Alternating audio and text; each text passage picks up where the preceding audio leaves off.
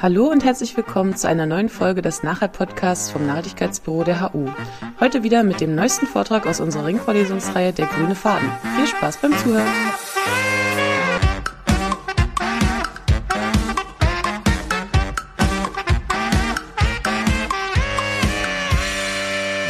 Thank you so much for the kind introduction, uh, and thank you for having me today. Uh, so I'm a psychologist, specifically a cognitive scientist. Uh, so my work uses psychological principles to design behavioral solutions to address sustainability challenges and to inform environmental policy. Uh, so a lot of my work is geared toward transformational uh, sustainability uh, change. But this has to happen with two things. One is behavior change involving human beings, as well as system change um, that involves the changes in policy, infrastructure, and incentives. So behavior change alone is a necessary but insufficient condition for transformational change. Uh, likewise, system, system change is also necessary but not sufficient. So I've um, worked on a new transformation model with my PhD student Rumi Naidoo, uh, where we this is a new conceptual framework on social transformation towards sustainability. And so let me go through this uh, one step one step at a time. So my work mostly focuses on the, the top left uh, quadrant here, which is on behavior intervention. So this is where we actually, you know, target a problematic behavior, for instance, recycling or waste uh, management, uh, or, or climate, let's say, carbon emissions to address climate change. And we, we identify or diagnose the behavioral barriers uh, for this desirable behavior to, to occur. And and with that in mind, we develop, uh, we design and develop uh, and test behavioral interventions to uh, remove these psychological barriers to enable behavior change. So that's most of my work uh, uh, occurs.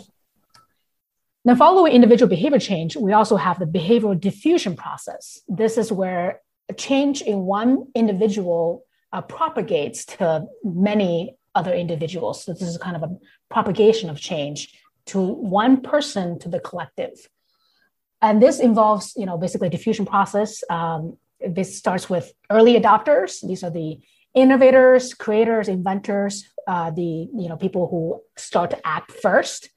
Uh, that's a minority, and that's that's that propagates to the early majority of environmental change. Uh, so, so for instance, we've you know the most people in in in, Vancouver have uh, try to become plastic uh, zero plastic waste. We are not using plastic, you know, bags or straws or containers, and that has become an ongoing uh, social norm. And then um, after the early majorities, we have the late majorities. That's kind of the the the, the next sixty to seventy percent of the uh, population.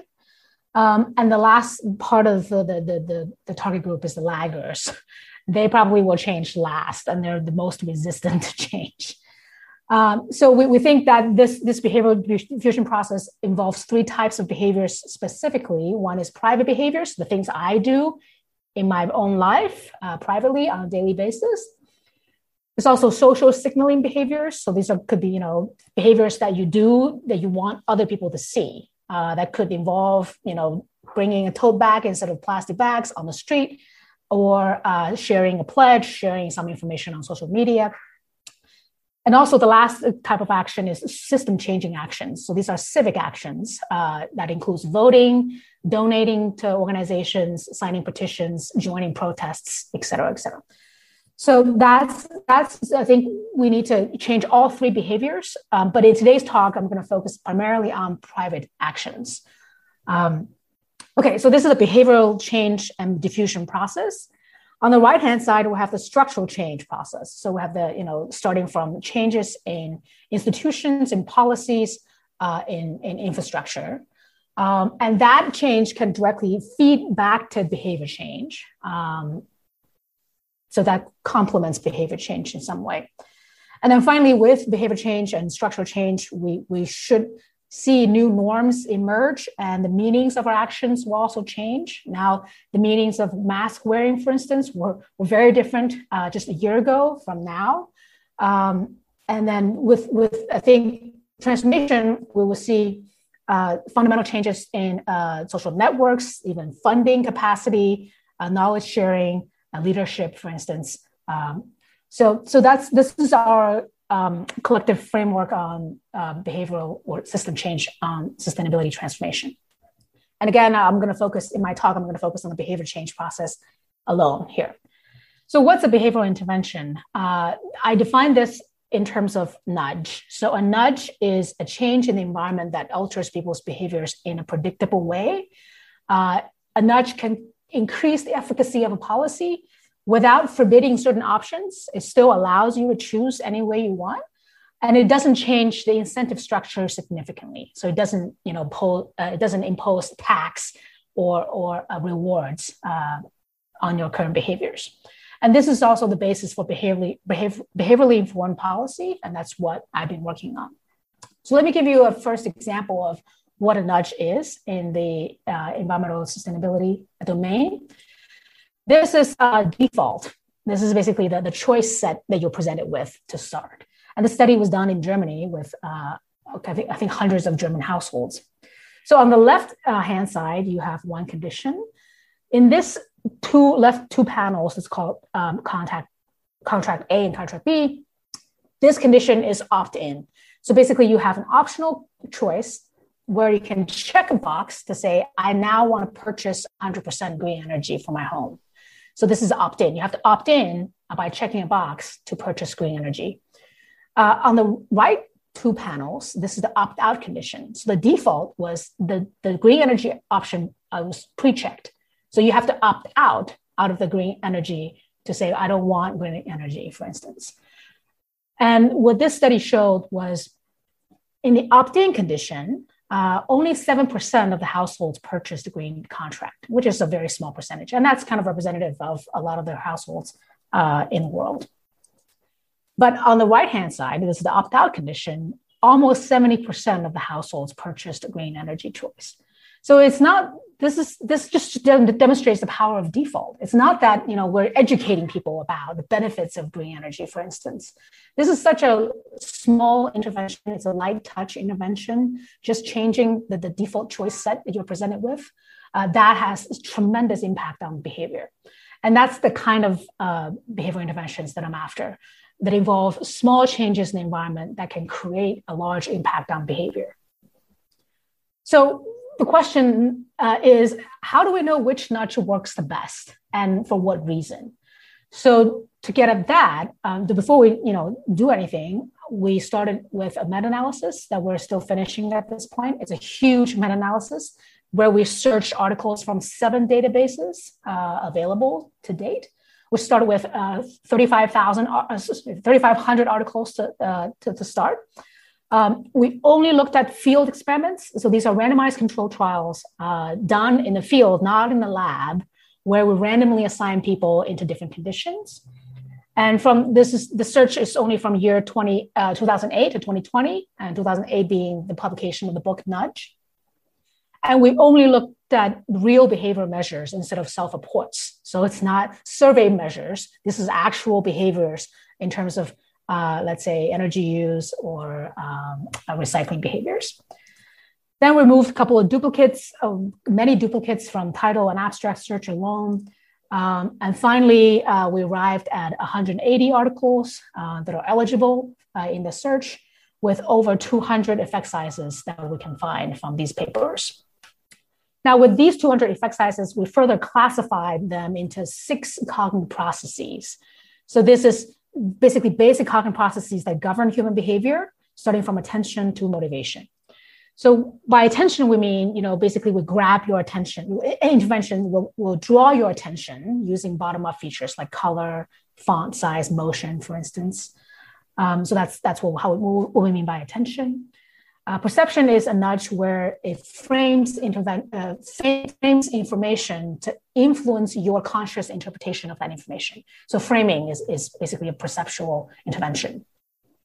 Memory is, for instance, is like a reminder. It is an intervention that uses encoding or retrieval cues to promote a certain action, just to remind you, hey, you don't forget to do this. Effort is changing the physical or the cognitive ease uh, associated with an option. So how effortful you are, uh, it is to let's say execute an action.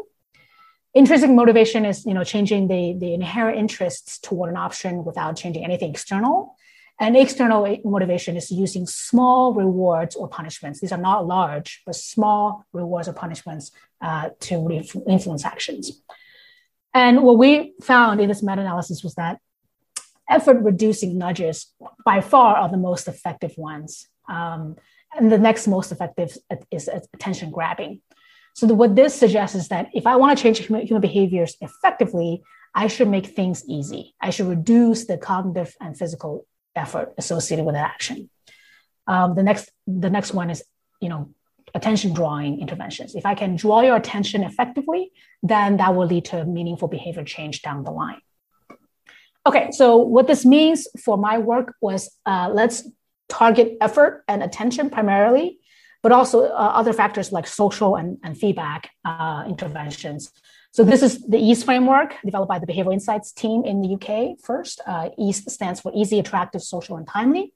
So let me go through each of those in a series of experiments. So starting with EASE. Uh, this is convenience.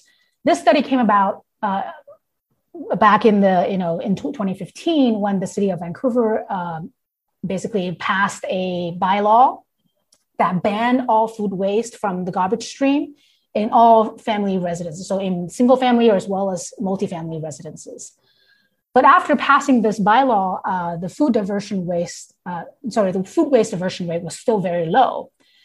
So the, the problem is, you know, the question is now we have the right policy in place. How come we still don't see the right outcome? the people are not composting as they should. Uh, so we, we worked with a, a company management, uh, property com- uh, management company, uh, where we, um, first of all, identified behavioral barriers to composting.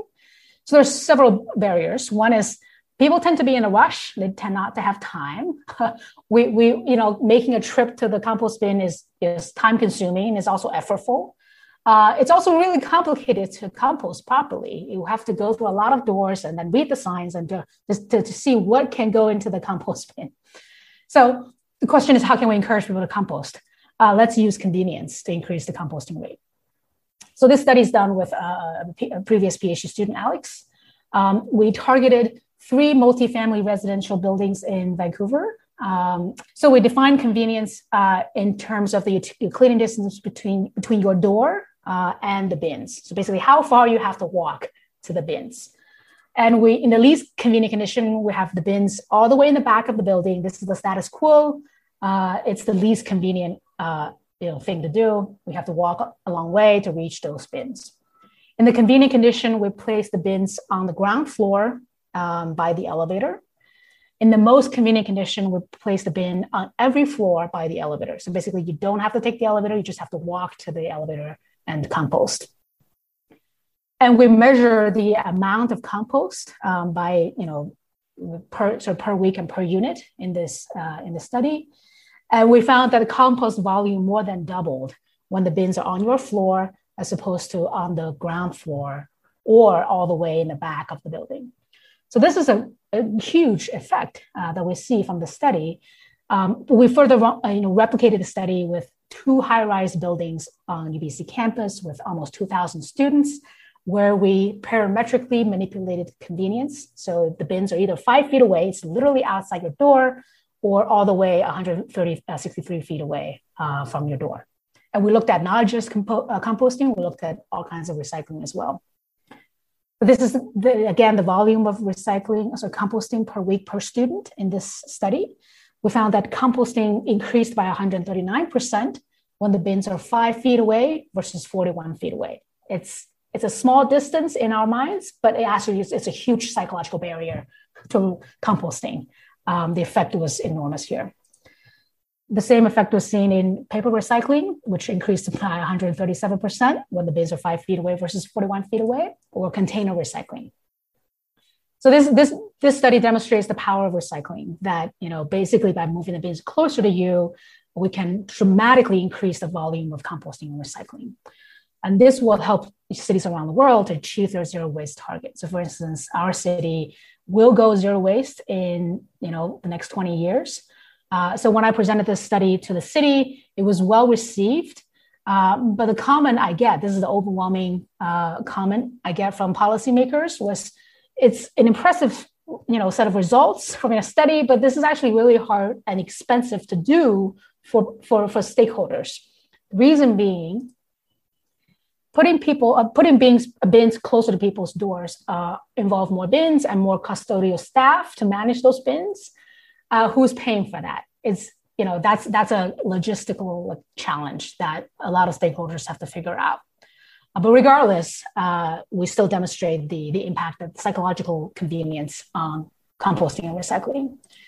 So this, this made me rethink our approach uh, to, to, ask maybe there's a cheaper way to use convenience. And this is where we turn into signage. Recyc- recycling signage is probably one of the most confusing things to read. Um, I don't know about Germany, but in Canada or US, uh, there are all kinds of different plastics that we need to sort um, sometimes the signs are crowded with yes items and no items. So the, the thing that I you know watch, I see people do is they stand in front of the bin for a few minutes, getting confused, they frown, and they throw stuff away in the garbage bin, and then they turn away, hoping that then you know they they got it right. So how can we simplify signage and help people you know sort more accurately? Um, this is this is what I mean by cognitive ease. So how can we reduce the cognitive effort associated with recycling and composting decision making? Okay, so the way to do this, let's you know, is let's improve the signage. Um, how can we you know make the signage more user friendly? So to do this, uh, the study is done with a previous student, uh, David Wu.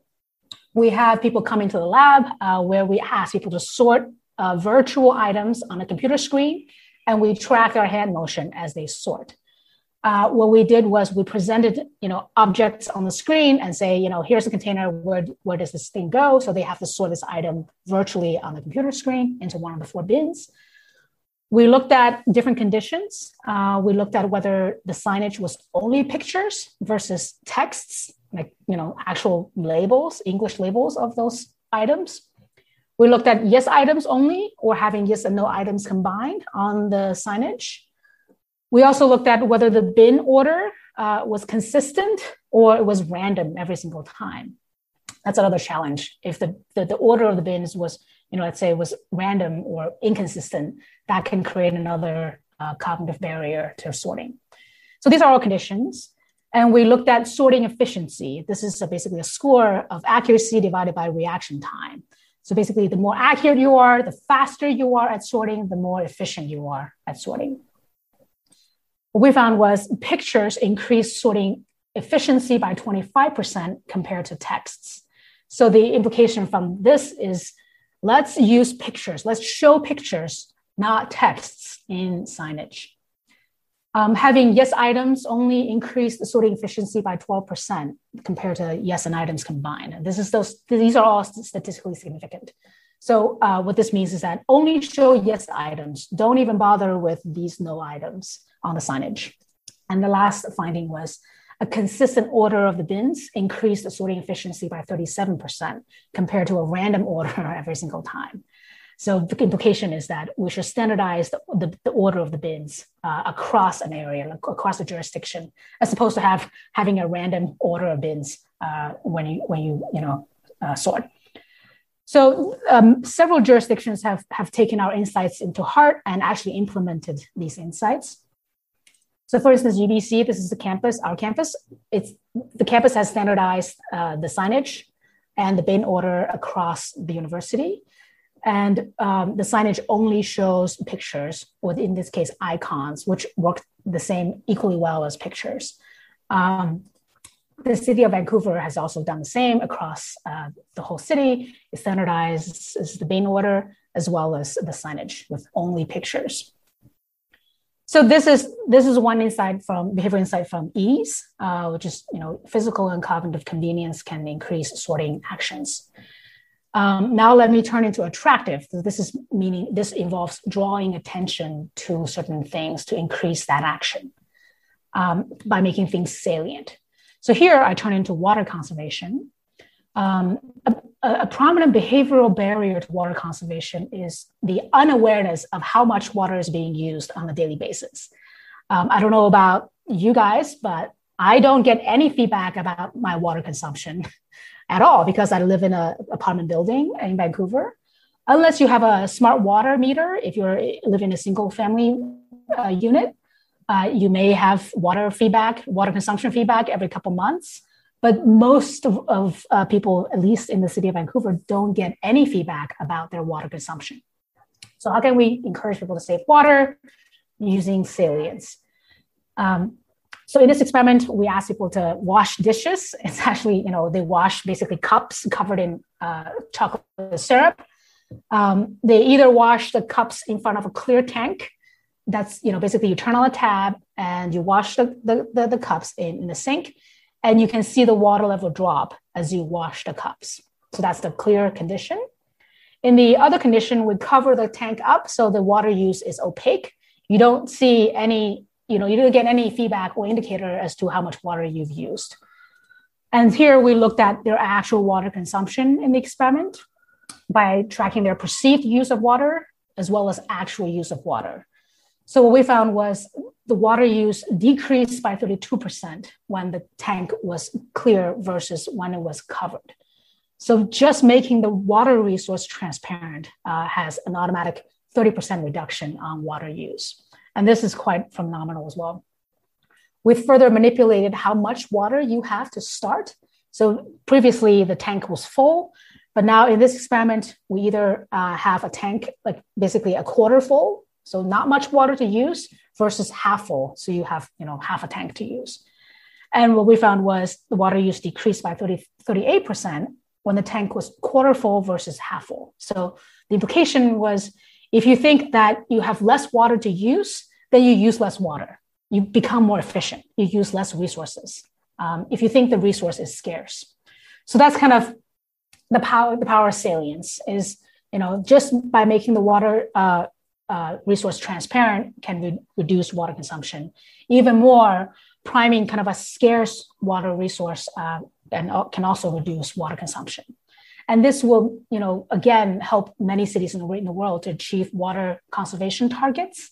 Um, but the challenge with this implication, uh, with this, you know, behavioral insight was it's also expensive.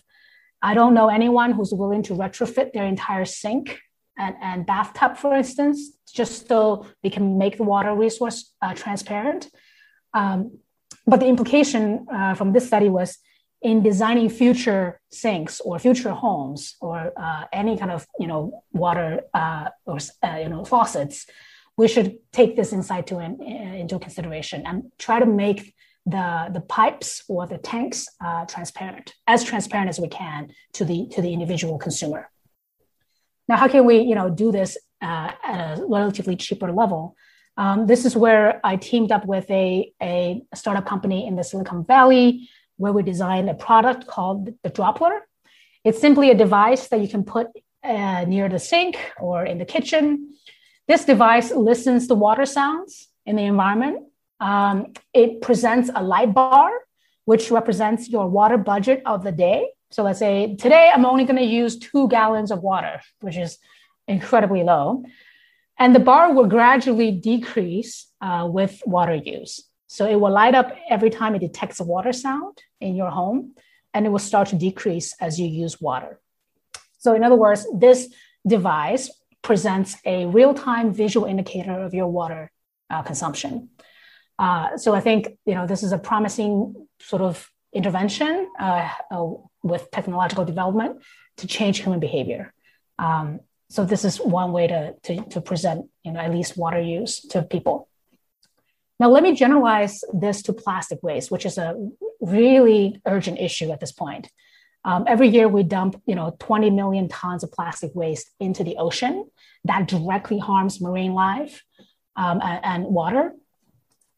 In the current COVID 19 pandemic, this volume has dramatically increased due to the, the, the increasing use of single use containers, uh, gloves, or uh, masks. So when we, when we you know think about cl- plastic waste, uh, a behavior a behavioral barrier to plastic waste reduction was that we don't know the downstream consequences of our actions. Every time I throw away a plastic bottle or plastic container, I don't know where that bottle goes. And I don't know what the consequence of my bottle is on, on let's say, marine life. So how can we, you know, make the consequence more salient uh, uh, to, to discourage plastic uh, waste? And this is a particular timing because Canada as a nation is going to uh, go zero plastic waste in the next 10 years or nine years. It's extremely ambitious. Uh, in particular, the government is banning single use plastics um, nationwide. So the question how is even with the right policy in place, let's say, how can we make sure that people follow the policy and achieve the policy target? So to do this, this is um, we, my PhD student, you uh, and I ran a study with OceanWise, which is a nonprofit uh, conservation organization, um, where we design all kinds of signage uh, to, to dis- discourage plastic waste.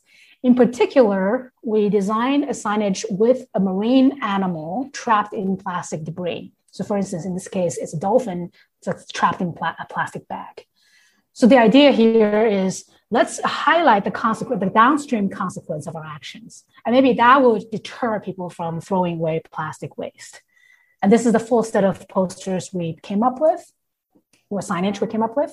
Uh, so we presented either turtles or, or dolphins trapped in plastic debris uh, as a deterrent, uh, behavioral deterrent to plastic waste.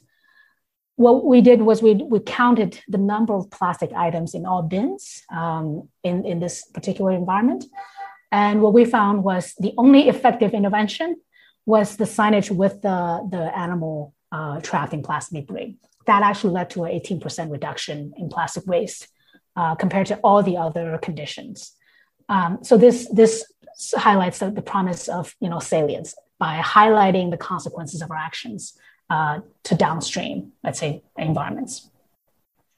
Now, the, you know, I've, seen, I've shown you a lot of experiments demonstrating the power of salience the next question is does salience always work? Right? We can't assume that this will always work regardless of the population or the intervention.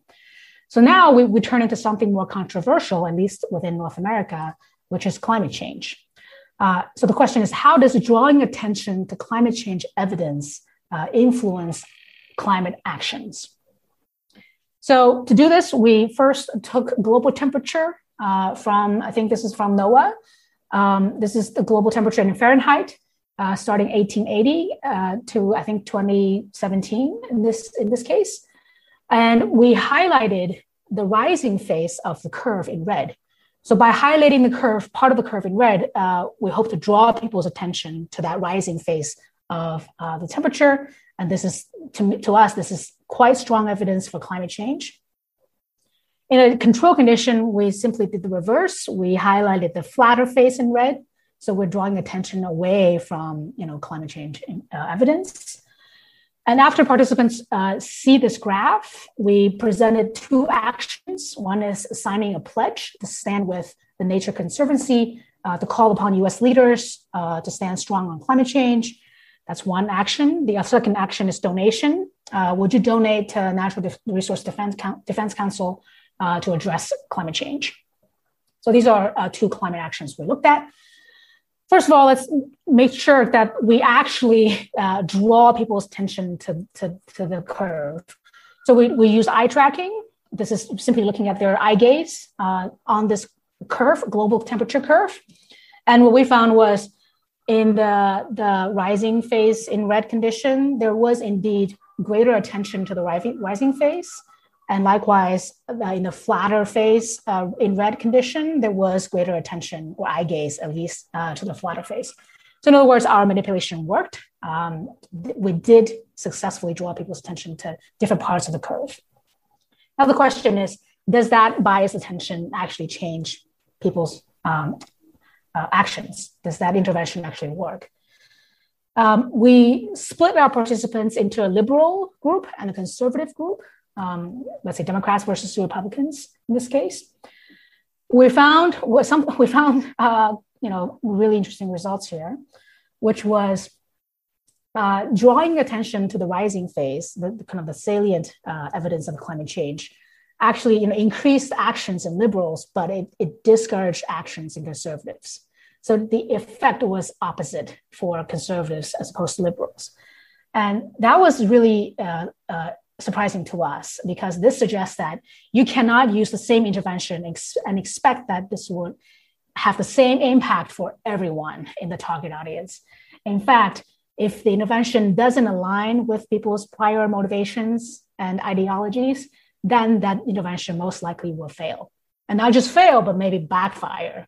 Um, so, so yeah, so this is this is this basically suggests that we we should use salience, but carefully. Uh, we should make sure that the salience intervention is motivationally consistent. So let me stay on climate change for a little bit. Um, let me pose this question to the audience. Uh, does anyone know what is the most effective individual action to reduce carbon emissions? Thank you. I see a lot of responses. Um, great. Uh, I hope you can see the responses as well. Uh, no, not extreme. Some of the responses are really extreme. I, guess, I gotta say. Okay, so here's the, the response. The, the most effective one is having one fewer child. This does not mean suicide. This does not mean that you should not have any children, right? So this, I'm just looking look, looking at the uh, the responses here because it's, it's, the the some of the responses are quite quite extreme? Does not mean that you shouldn't have any children. It shouldn't mean you should you know go that far, but that just means that instead of having maybe five children, you should consider having four. So just have one fewer child. And that has a, a huge reduction potential. Uh, in the US, for instance, that can reduce 120 tons of carbon a year. Um, this is basically benchmarked against uh, a lot of data from, from, from different countries. Uh, the second one, so let's leave that uh, controversial question action of having one fewer child alone. The next one is live car free. I think some of you mentioned, you know, drive less. There's also flying less. Um, yeah, so if you live car free, that will save about two tons of uh, carbon uh, emissions per year. Um, I think uh, that was also followed by flying less. So this is avoid one transatlantic flight. This is from, let's say, from New York to Paris. Uh, that's about 1.6 tons of carbon. Uh, just one return flight, economy class. Um, and then some of you also mentioned uh, green energy. Yes, that's also you know effective, but depends on where. So, for instance, in the UK, uh, that's not effective because the energy production in the UK is already pretty carbon in, uh, uh, not intense. Whereas in US and Canada and Australia, uh, going from traditional sources, fossil fuel sources to green energy can save you about a ton a year. And the next, I think a few are, you know, switching to more efficient cars. And the, the last effective action is going plant-based diet. So some of you mentioned going vegan, you know, eat less meat. Um, that is effective, but it would only save you just less than a ton of carbon emissions uh, per year. So it's nowhere close to drive less, to driving less or flying less, but it's still pretty effective. So these are the kind of the, the, the most effective actions. Uh, then there's moderate impact actions like recycling, uh, dry, you know, basically washing your clothes in, in cold water, hand dry clothes, and upgrading your light bulbs. So these are not as impactful as uh, you know the, the green actions. So when we ask the this same question to people in the North American public, uh, we get pretty much you know the same responses as, as I see from from you. Uh, the most common one being drive less. People think that's the most effective. Um, but actually, you know, it, it is effective, but nobody actually mentioned, you know, saying one fewer child and this this kind of misunderstanding of in, the impact of uh, our actions is is true for both conservative individuals and liberal individuals. So across the political spectrum, uh, we, we have it turns out that people have you know not an accurate understanding of the carbon uh, savings of uh, individual actions. Another question. This is more slightly more precise. Um, how many miles can you drive in a hybrid car that will produce the same amount of carbon emissions as driving 100 miles in a conventional car. By conventional, I mean gasoline powered. So, how far do you think you can go in a hybrid vehicle that will produce the same carbon emissions as driving 100 miles in a conventional car? Uh, 160 kilometers. Okay, great. There are a lot of nuances to this calculation, um, but the average correct answer is 200 miles, give and take. Depends on the car, the specific car, and also whether is it highway driving or city driving. But on average, uh, you can drive about you know twice as far in a hybrid vehicle as, as, a, as a conventional car that produces the same amount of carbon emissions. Next question: How many hamburgers do you have to give up to offset the carbon emissions from one transatlantic flight? I it makes me laugh every time I see five thousand or something like ten thousand or hundred thousand. uh, so the or one, um, that's an expensive hamburger. Uh, so again, that that's that's nuanced because it depends on where the beef comes from, uh, et cetera, et cetera. But the average correct answer is 300. Uh, so it's about you know 300 hamburgers that produce the same amount of carbon as one flight, uh, you know, across the Atlantic.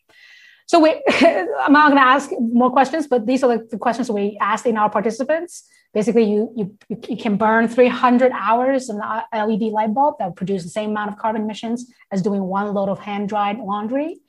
And you can use 10 years of unpackaged food that produces the same amount of carbon emissions as, you know, going one year uh, vegetarian diet.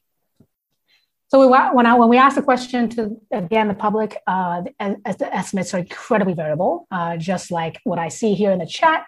Um, the red bars, the red zone indicates the correct response. Depending on where you live, depending on you know the energy source, for instance, uh, you are correct as long as you're within the red zone. Um, but the gray bars are people's estimates. There is the public responses to these questions. And as you can see, that it's inc- the people are incredibly inaccurate. We also looked at whether you're an expert in sustainability or climate science or environmental science, whether you took any courses in environmental science or sustainability. Um, that has zero correlation with your accuracy. So, what this means is that regardless of your expertise or knowledge in climate change or sustainability, you, are, you know, people are equally inaccurate at, at doing these kind of questions. So what this shows is that we need to bridge a knowledge gap uh, of carbon emissions associated with individual actions uh, in the public. So I think this is one crucial initiative going forward. Okay, so this is attractive. Um, let me look at the, sorry, the, the third factor, which is social. How can we make things social? Uh, this, this again, I'm going back to waste reduction here. Uh, so as I said, recycling composting doesn't re- really reduce your carbon emissions, but it does alleviate the pollution challenge or crisis it will decrease the pollutants in the environments, but it doesn't really reduce the carbon emissions. Okay, so we looked at a public event called the Apple Festival, where people gather over 10,000 visitors gather over the course of a day or two. And, and at this public event, enormous amount of waste was being was, was generated. So the question was, how can we reduce waste at public events? And we basically did couple of different uh, try different interventions. One is having a volunteer, like um, who stands next to the bins, or we design different bin tops uh, with even 3D items. These are the real life objects that indicate, you know, they should go into this bin uh, compared to the control group.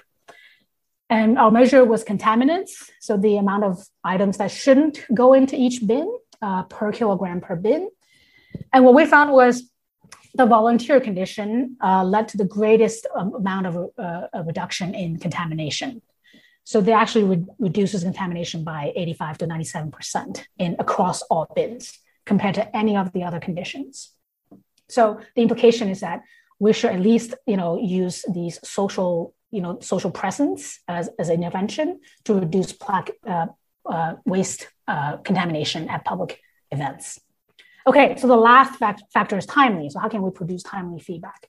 So at the beginning, I told you about the power of convenience, but convenience doesn't tell you what goes where. It just makes things a little easier. Um, so a barrier for, for correct sorting is the lack of feedback on my sorting actions. So how can we reduce contamination with immediate feedback? So to do this, we designed a, a sorting game. So this is a, a computer game. It's online. It's about two minutes where you you know sort objects in this game and every time you sort, you you are presented with a feedback, some kind of you know feedback of whether you did it correctly or if you did it incorrectly, we tell you where this item should have gone instead. So in, a, in an experiment, what we found was um, sorting accuracy improved by 30% after getting this feedback compared to a condition that didn't get the feedback. And this benefit lasted for over three weeks um, since you play the game in the first, uh, first place. So this shows that just providing real-time immediate feedback can increase sorting accuracy. And uh, since the, the publication of, a paper, many sorting games have been developed and used in across the world. For instance, UBC has its own sorting game that every incoming student has to play um, as part of their orientation. They have to play this game to know, like, to know the campus, to know how to sort sort properly on campus. The city of Vancouver created Sort. It's a, another free uh, game they host on the city's website to encourage people in Vancouver uh, to learn how to sort. This is uh, from the Environmental Protection Agency in the US. They have their Recycle City sorting game uh, that's available to anybody in the, in the US, as well as this is the city of Davis in California. They, they, they are designed their own sorting game based on our principles.